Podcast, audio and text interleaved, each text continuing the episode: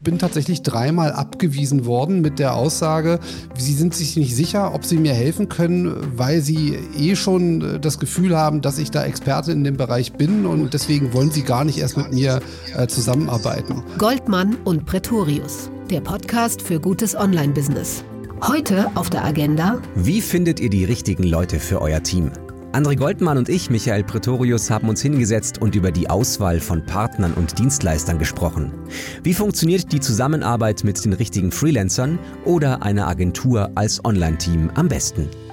Goldmann und Pretorius, der Podcast für gutes Online-Business mit André Goldmann und Michael Pretorius. Diese Woche sprechen wir darüber, wie man eigentlich den richtigen Partner und Dienstleister findet. Das ist jetzt keine Werbefolge, wo wir euch irgendwelche Vorschläge machen, sondern es geht eigentlich eher um die Kriterien, die euch später viel Ärger ersparen sollen. Ganz genau. Und äh, ich gehe zum Beispiel immer so vor, ganz pragmatisch, dass ich mir anschaue, ob das, was er mir eigentlich verkaufen möchte, selber für sich und sein Unternehmen kann. Oh, da darfst du mich nie mehr, nicht nie, nie nehmen, weil ich ähm, mache immer für andere ganz tolle Prototypen und ich habe immer Projekte, von denen immer keiner weiß, dass ich dahinter stecke, um da Dinge gut zu machen und habe aber damit so wenig Zeit, meine eigenen Sachen, also da, wo mein Name draufsteht, so perfekt zu machen. Deswegen würde ich aus deiner Partnerauswahl voll rausfallen nach dem besten Mittel der, äh, der, der, der, der, wie war das, der, der, der Zahnarzt hat die beste, hat die schlechtesten Zähne und der, der Schuster die schlechtesten Schuhe. Äh, ja, äh, dann fällst du halt raus. Schade. Aber äh, so gehe ich einfach mal vor. Also wenn jemand das selber nicht im Griff hat, äh, dann finde ich immer, äh, ist natürlich immer so eine Frage, wenn jemand vollkommen busy ist, dann weiß ich auch, dass man nicht unbedingt für die eigenen Projekte so viel Zeit hat. Das ist auch immer so eine Frage, wie definiert man Projekte. Ähm, aber äh, in meinem Fall, wenn ich sage, ich mache gute Websites und ich entwickle Websites, dann sollte ich zumindest mal in der Lage sein, auch eine eigene Website zu haben. Wenn ich sage, ich bin Dienstleister im Bereich äh, Social Media, ähm, dann sollte ich zumindest mal meine Social Media Aktivitäten auch im Griff haben. Das hast du ja.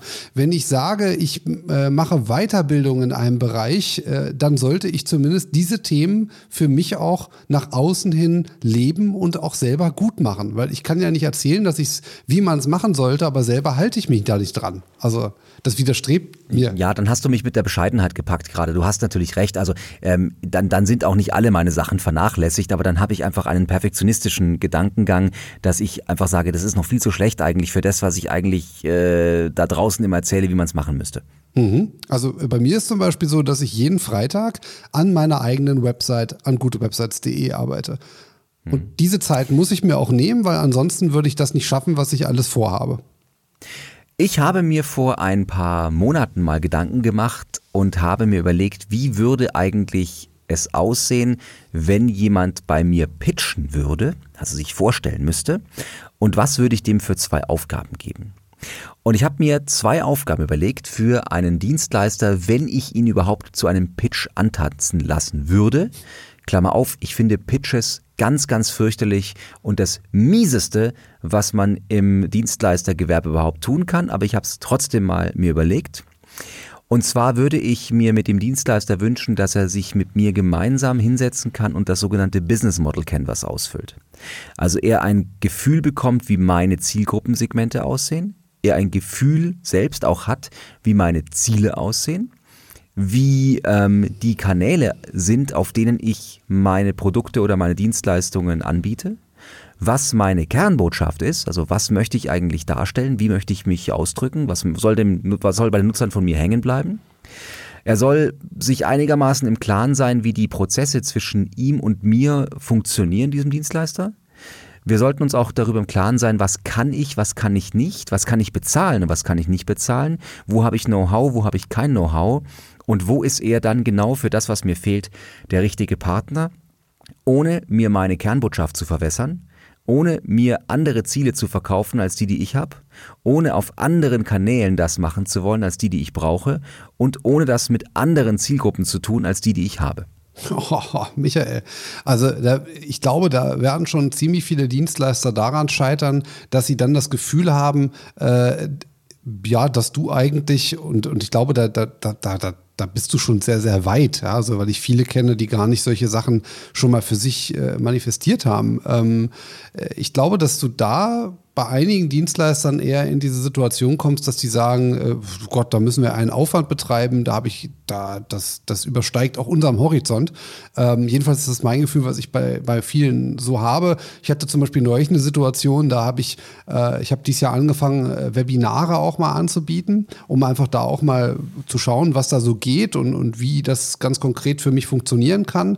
Habe da mich äh, mit einigen äh, Experten in dem Bereich unterhalten wollen und bin tatsächlich dreimal abgewiesen worden mit der Aussage, sie sind sich nicht sicher, ob sie mir helfen können, weil sie eh schon äh, das Gefühl haben, dass ich da Experte in dem Bereich bin und äh, ich war quasi denen, das war jedenfalls so deren Aussage, fachlich überlegen und deswegen wollen sie gar nicht erst mit mir äh, zusammenarbeiten. Was natürlich auf der einen Seite äh, ja vielleicht ehrenwert ist, aber es hilft mir auch nicht weiter äh, und bringt einem aber auf der anderen Seite in die Situation, dass du Probleme hast, Dienstleister tatsächlich zu finden, äh, die mit dir arbeiten wollen, weil sie das Gefühl haben, dass sie dir eh nicht weiterhelfen können. Ja, wobei man das ja natürlich sehr schön ähm, kombinieren kann. Also ähm, was ich gerade gesagt habe, ist in der Tat erstmal ein ganz schöner Aufschlag, wo du sagst so, boah, das ist ja ein ganz schöner Bewerbungsprozess bei Michael hier. Auf der anderen Seite kann ich natürlich auch genau dieselbe Methode nutzen, um in die Recherche zu gehen. Also ich kann natürlich überlegen, welche Unternehmen gibt es bereits, welche Experten, welche Freelancer, die sich sehr genau in meinem Klientel auskennen, die also dieselben Zielgruppen bedienen. Welche meiner, äh, welche Dienstleister gibt es da draußen, die vielleicht schon mit anderen Unternehmen auf denselben Zielen gearbeitet haben, die sich auch auch im Bereich, ich sage jetzt mal Kanäle, vielleicht Event oder Digitalkanal, Website, Social Media, was auch immer auskennen, ja, die vielleicht bei anderen schon mal, ähm, die, die, mit denen ich vielleicht schon mal zusammengearbeitet habe, die also wissen, wer ich bin, was ich mache, die meine Branche kennen, die meine Probleme kennen, ähm, oder wo die Zusammenarbeit, wo ich weiß aus Empfehlungen, dass mit die Zusammenarbeit mit anderen bereits gut funktioniert hatte. Also will sagen, alles, was ich gerade abgefragt habe, Zielgruppensegmente, Ziele, Kanäle, Kernbotschaft, äh, Arbeitsprozesse, äh, ähm, eigene Ressourcen und die Partnerfähigkeit kann ich natürlich nicht nur einfach als äh, Fragebogen zum Ausfüllen jemandem ganz äh, arrogant vor die Füße werfen, sondern ich kann das natürlich auch als Rechercheprozess verwenden, um meine Auswahl nach Dienstleistern daraufhin zu fokussieren. Mhm. Und dann wird auf einmal wieder ein Schuh draus, weil jetzt wirkt's auch nicht mehr so großkotzig. Weil als ich gesagt habe, ich habe das vor ein paar Jahr, paar Monaten mal entwickelt, so als, als Aufgabe, ähm, das ist natürlich super, wenn da so eine, wenn du so eine Werbeagentur, Social Media Agentur sonst wie antanzen lässt, was ich, wie gesagt, immer noch nicht toll finde, dann ist es auch schon toll, wenn man, wenn man dann auch merkt, man hat eine gemeinsame Gesprächsebene, man versteht sich, man weiß, für welche Zielgruppen man arbeitet, man weiß, was so die Kernbotschaft sein soll, man weiß, wie so die Arbeitsprozesse sind und wie die Aufgabenverteilung ist. Aber ich finde diese dieses dieses Muster, was ich gerade eben gesagt habe, diese, diese fünf, sechs, sieben Fragestellungen, finde ich eine sehr gute gemeinsame Diskussionsbasis, wo man die Arbeit strukturiert. Und ähm, das finde ich extrem wichtig, dass man sich im Klaren ist mit dem Dienstleister, wer übernimmt wo. Also ist man jetzt die verlängerte Werkbank oder ist man die Expertise, die man sich einkauft? Ähm, weil das ist ja ganz oft mal, wo dann äh, die, die, die Reibung kommt. Also da gibt's ja diesen berühmten alten Spruch, ja, du hast einen Handwerker bei dir zu Hause, der soll dir vielleicht irgendwas montieren und jetzt fängst du an als Kunde, der zwei linke Hände hat, dem zu erklären, wie er einen Hammer halten soll. Das kann nur schiefgehen. Oder wenn du sagst, du hast einen super tollen Grafikdesigner, der sich mit allen Tools in Photoshop und After Effects auskennt, aber du sitzt neben dem und sagst ihm, wie er den Elefanten gestalten soll. Der wird nach fünf Minuten keinen Bock mehr haben und der Elefant wird scheiße sein. Das heißt, manchmal muss man auch einfach auch loslassen und deswegen ist es sehr wichtig, dass man, glaube ich, eine Art ähm, Arbeitsbasis gefunden hat, wo man weiß, wo lasse ich los und wo klinke ich mich wieder ein.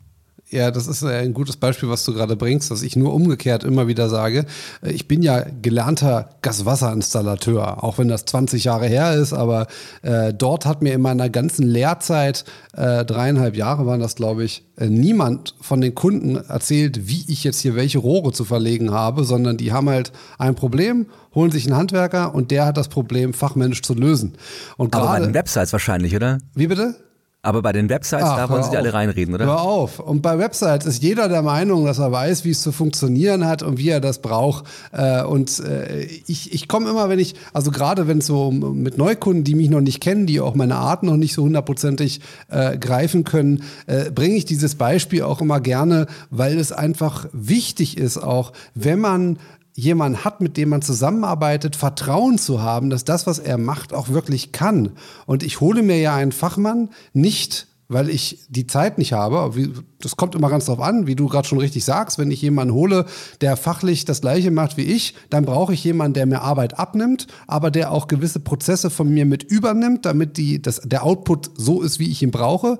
Aber ich glaube, dass es sehr wichtig ist, eben gerade dann, wenn ich mir einen Experten hole, weil ich diese Expertise nicht habe, dass ich diesem, diesem Experten oder der Expertin auch vertraue und nicht ständig ins Wort falle.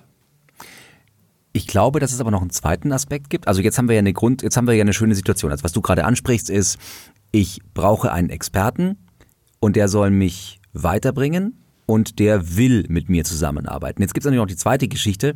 Denjenigen, den du gerne willst, den gibt's gar nicht. Also du hast ein Problem, diejenigen zu finden. Wie findest du dann diese richtigen Dienstleister oder Partner? Hui, ja. Bring mal ein Beispiel, was es zum Beispiel nicht geben könnte. Also ich tue mich da jetzt schwer als Entwickler, äh, weil da gibt es. Ich werde immer wieder gefragt, nicht. Michael, wir brauchen gerade Social Media TV-Produzenten, die äh, super toll Videos produzieren können und äh, da werden dann Budgets von 250 Euro pro Tag genannt, wo ich sage, diese Menschen gibt es nicht, weil jemand, der, der richtig gut weiß, wie Inhalte in sozialen Netzwerken funktionieren, ist momentan so rar auf dem Markt und der hat relativ viel Arbeit und hat viel zu tun, der wird nicht ähm, für, für Umme oder fast Umme dir da irgendwas an einem Tag hinschrubben. Ja, dann ist es so.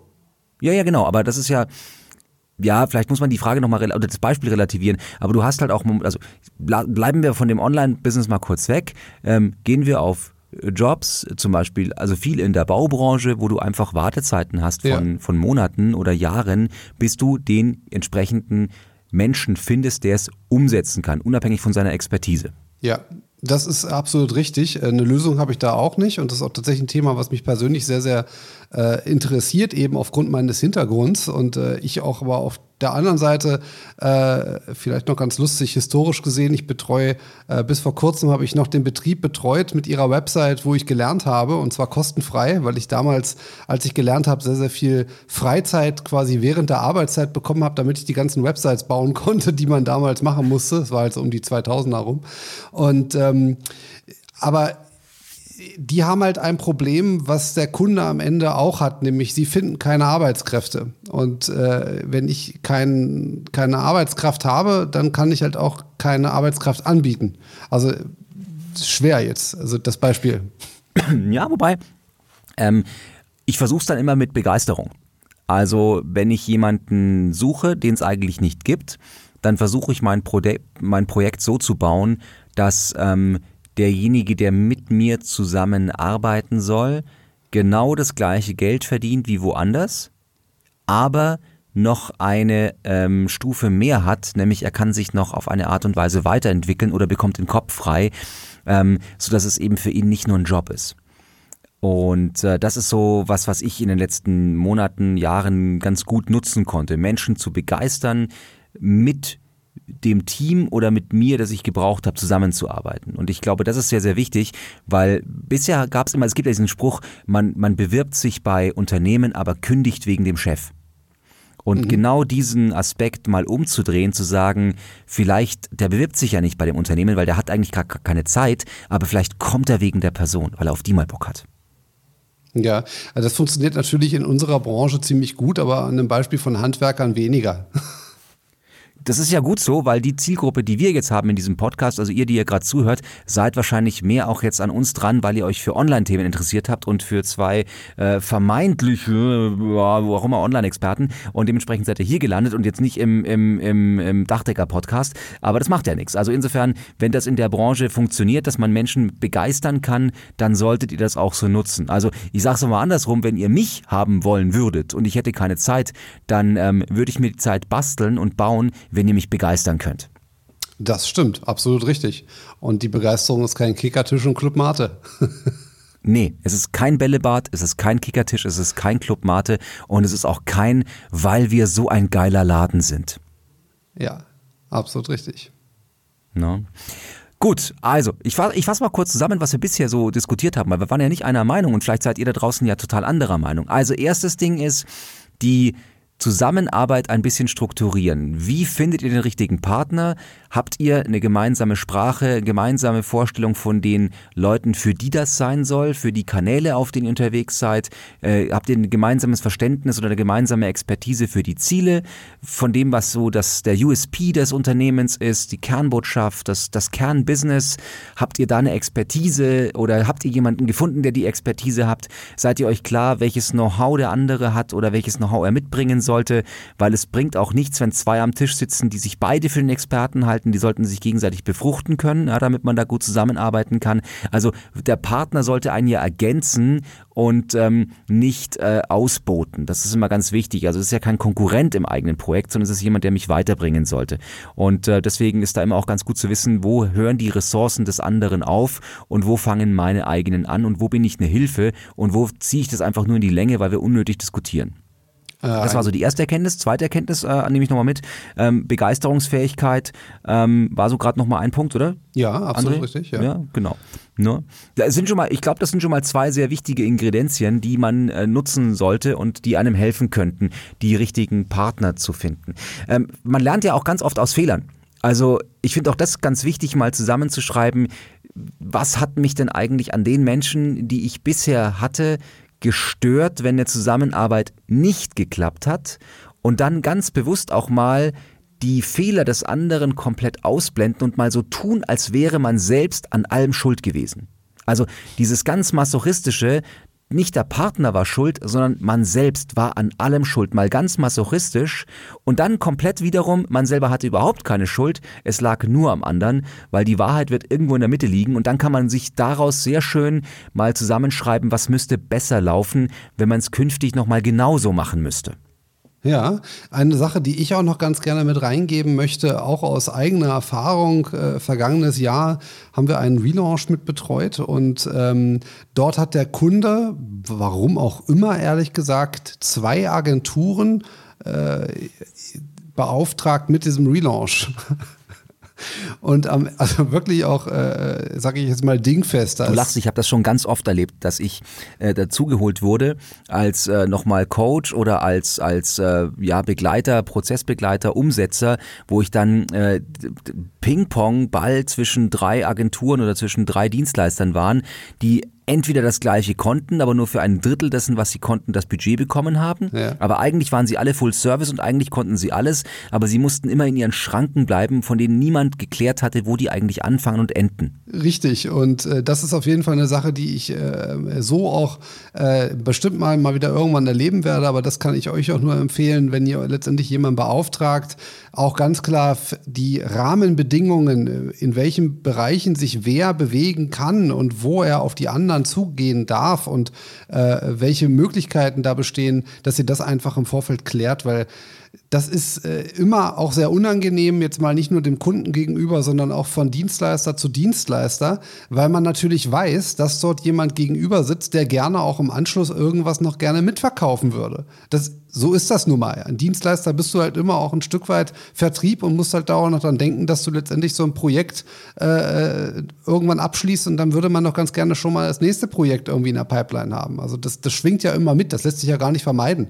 Äh, von daher äh, auch euren Dienstleistern gegenüber, holt euch da nicht zehn ins Boot, die alle dieselben Leistungen erbringen können, weil dann fangen die Diskussionen nämlich an, weil dann äh, frag mal zehn unterschiedliche SEOs, das wird übertrieben, äh, mach mal zwei in einen Raum und dann geht es um die Frage, benutzen wir jetzt irgendwie das Canonical Tag so oder so?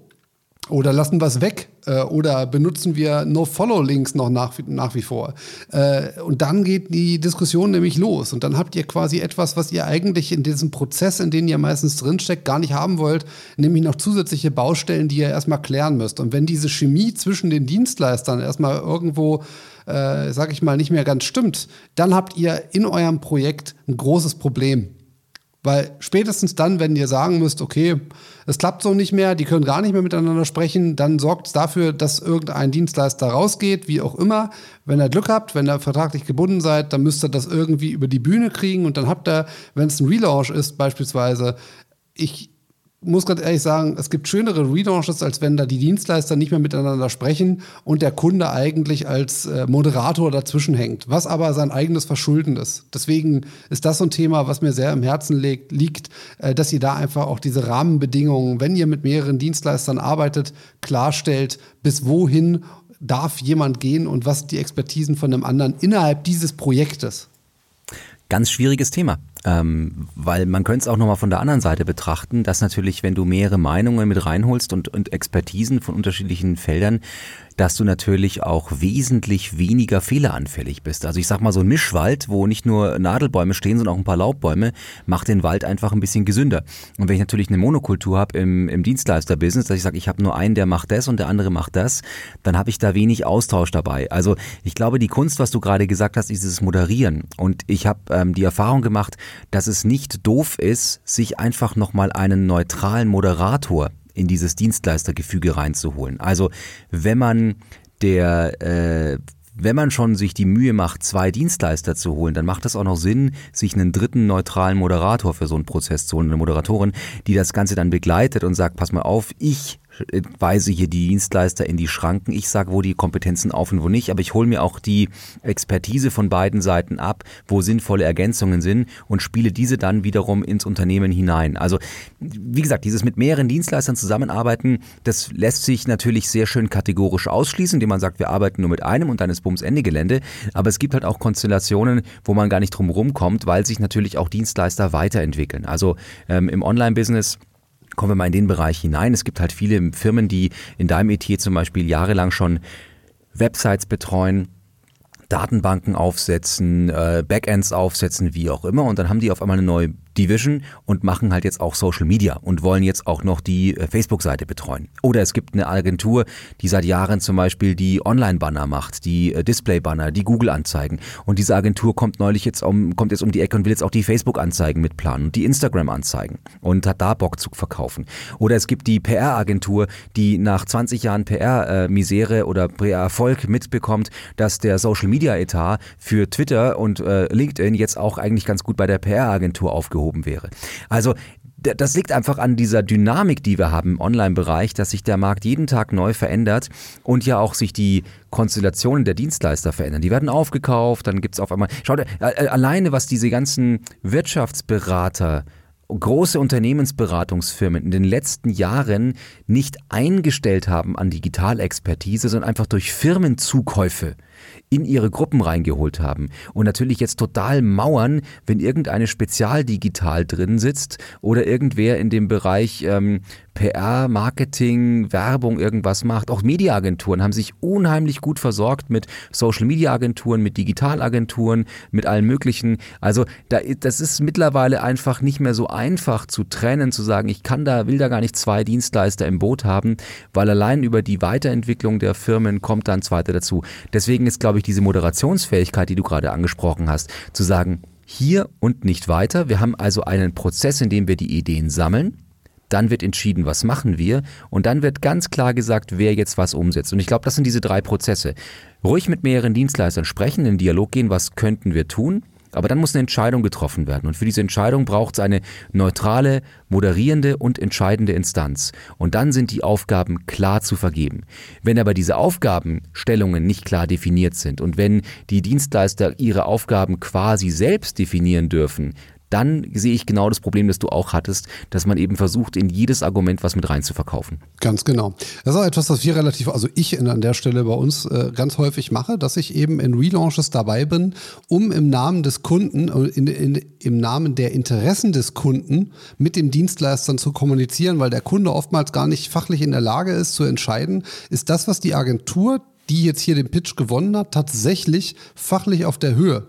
Also die, die können das einfach nicht beurteilen.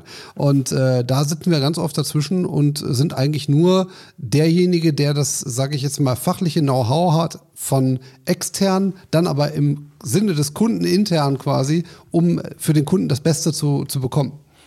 ich würde ja sowieso versuchen, um den Pitch herumzukommen. Ich weiß, dass das viele immer machen müssen, weil sie sagen, ja, aber wir müssen ausschreiben und wir müssen alle drei Jahre und wir müssen, müssen, müssen. Aber ein Pitch ist ein relativ einfaches Konstrukt und das verläuft letztendlich immer gleich. Man wird zu einer Ausschreibung eingeladen als Unternehmen, setzt dann ein paar Wochen lang, was dauert manchmal richtig Wochen, die besten Leute auf die Idee, weil jetzt wird neues Geld gerochen. Jetzt sagt man, das ist Chefetage. Jetzt müssen die besten Berater müssen rein, der, äh, der, der, der, die, die besten Designer, die besten Grafiker, die Videos machen können, die besten Konzepter, die besten Texter, alle werden auf einmal jetzt in diesen Pitch reingeholt, ähm, kommen eigentlich gar nicht mehr richtig zum Arbeiten vor lauter Neukundenblase, die da irgendwo am Himmel schwebt oder um Gottes Willen, wir könnten den Kunden verlieren, wenn wir jetzt keinen guten Pitch machen. Und die arbeiten sich sprichwörtlich den Arsch auf. Sitzen an ihren Wochenenden noch da, an ihrem Abend. Das wird dann vielleicht mit einem minimalen Pitch-Honorar noch irgendwie honoriert. Und dann präsentieren die drei Wochen später eine Idee.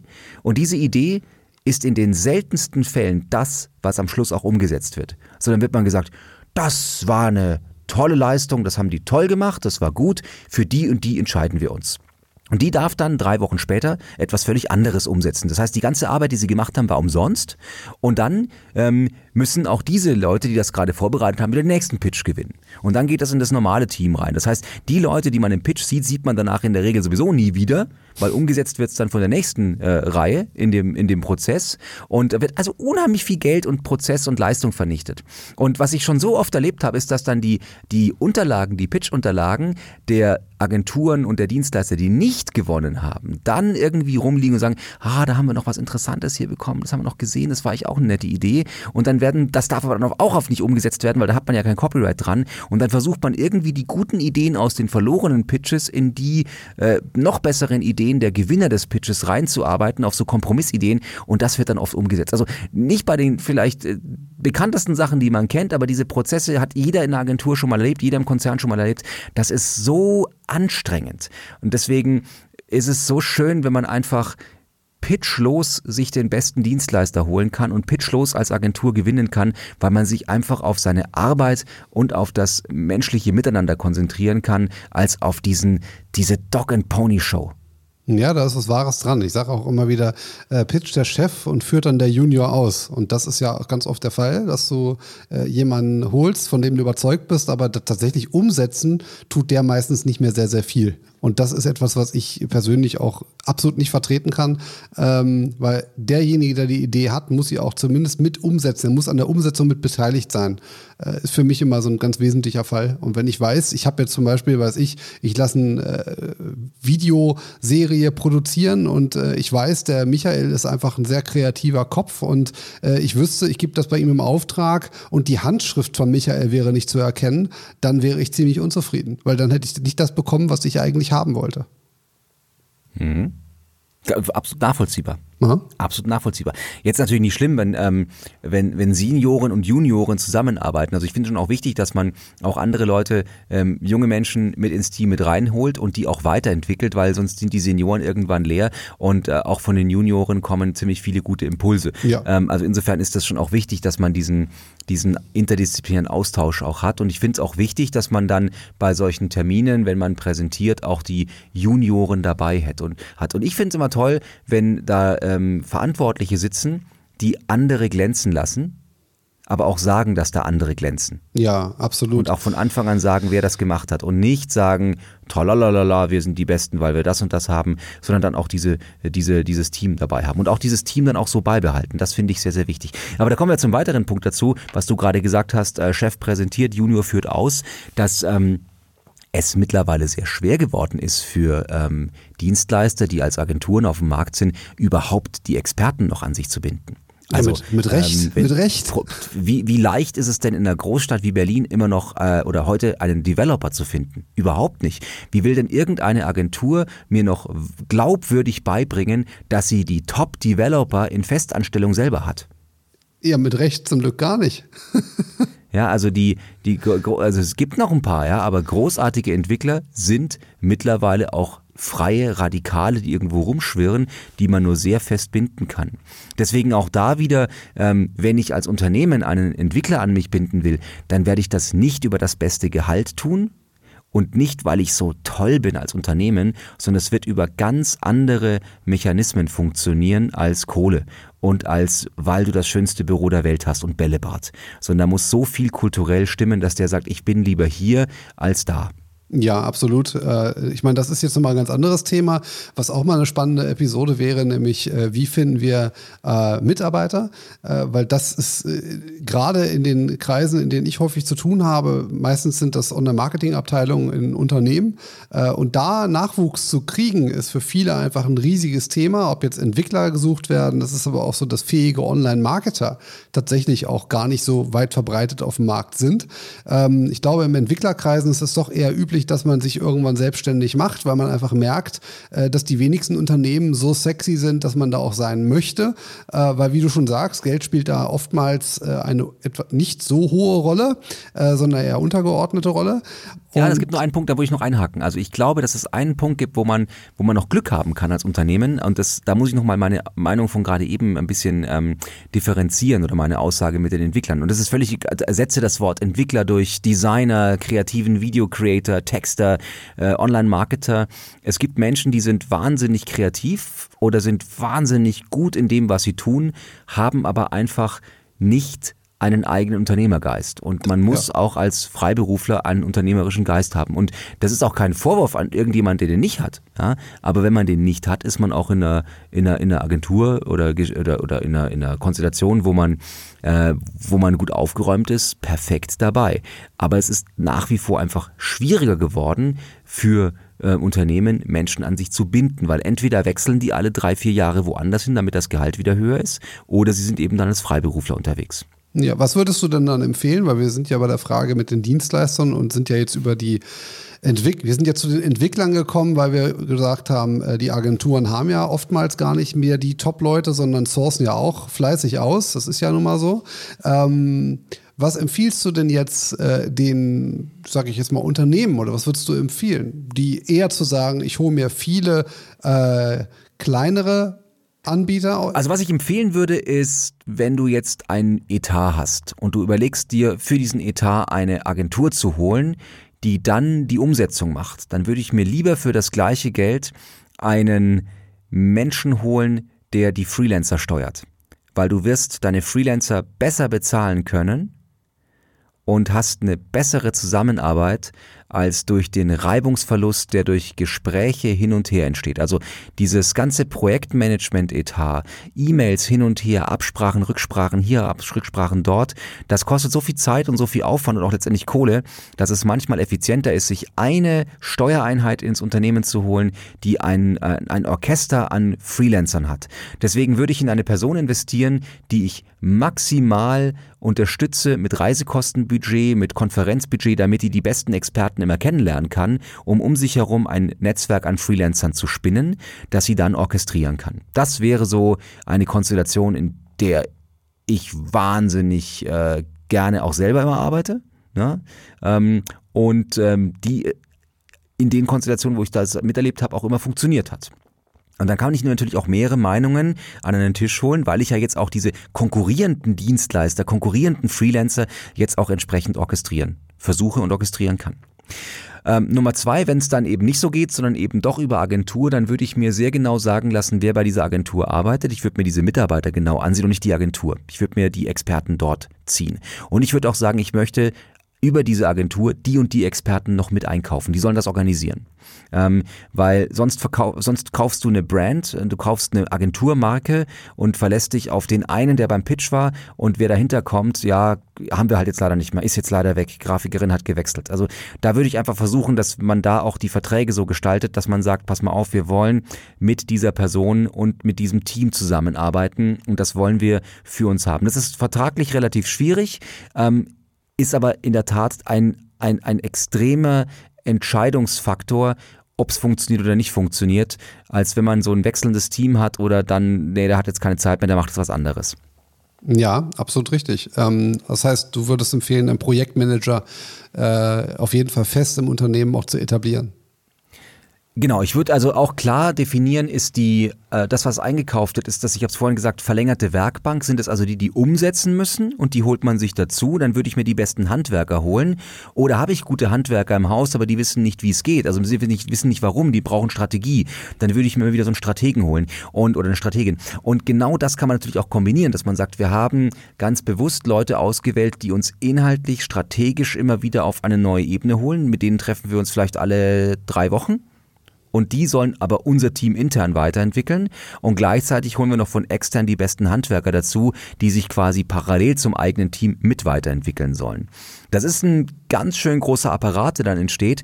Den kann man aber auch kleiner denken, indem man sagt, pass mal auf, wir haben hier den Marketingleiter intern, der bekommt ein bisschen Coaching von extern und der Coach organisiert noch einen Handwerker mit dazu, der derjenige, der der, der Person intern hilft, die normalerweise neben der Marketingleitung äh, da mitmacht. Mhm. Also zwei interne, zwei externe und ein, oder sagen wir genau, zwei interne, zwei externe. Dann geht's wieder. Ja. Was ja auch irgendwie plausibel klingt. Genau, das ist ja, wir reden jetzt auch nicht von, von 24 Stunden, sieben Tagen die Woche, 365 Tage Gehalt, sondern wir reden ja hier von Projektaufträgen und von Projektbudgets und dann kann man das schon auch dementsprechend äh, realistisch gestalten von den Kosten. Ja, absolut. Und es hat auch noch einen weiteren Vorteil, was ja auch immer äh, argumentiert wird, so gerade wenn es das Thema Website-Sicherheit geht äh, und du eben nicht eine dicke Agentur beauftragst, dann kommen ja immer so die Fragen, naja, wie sieht denn das aus, wenn wir Probleme auf der Seite haben?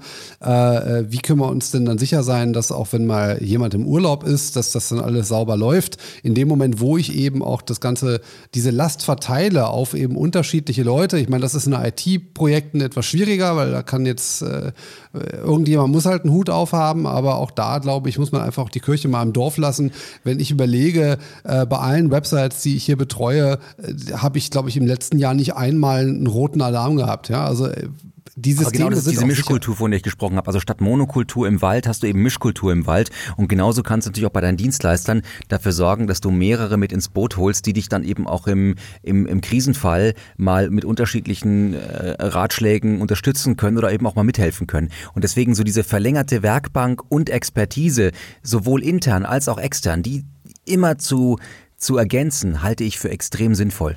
Das hat ja auch noch einen weiteren Vorteil. In dem Moment, wo ja auch jeder, der in dieser, ähm, in diesem äh, Konstrukt mitarbeitet, weiß, dass da auch innerhalb der gleichen Bubble andere beteiligt sind, hat man ja auch ein, ich sag mal, sollte man generell ja eh haben, aber es gibt ja einige, die auch so ein bisschen, ja, den Auftrag habe ich jetzt das Projekt und dann schieben wir das so gerade irgendwie so durch.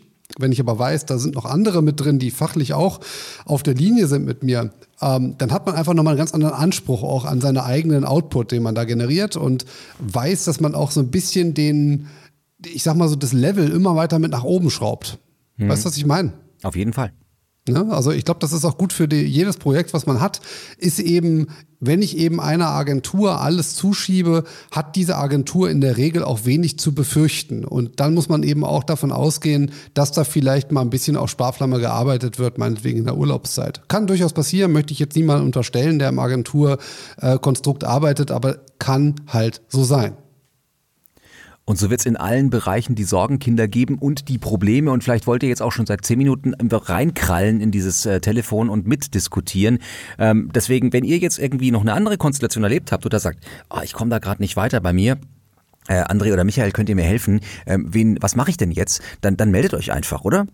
Ganz genau. Ja, bin ich dabei. Na dann, also macht's gut. Bis dann, ciao.